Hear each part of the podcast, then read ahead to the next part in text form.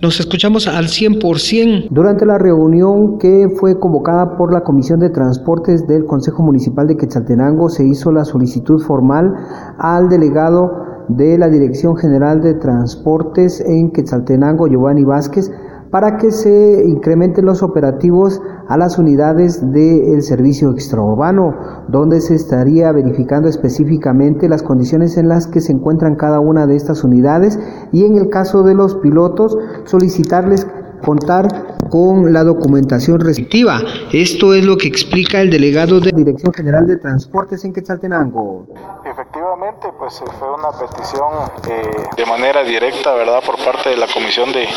Transporte aquí en la municipalidad para que se realicen los operativos eh, de verificación y que sean operativos constantes aquí dentro de la ciudad y pues realmente el compromiso de la Dirección General de Transportes está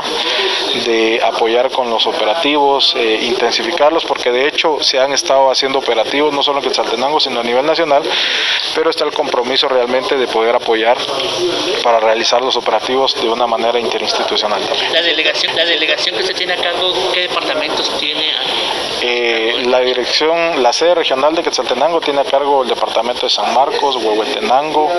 eh, Quetzaltenango, Quiché, Retaluleo.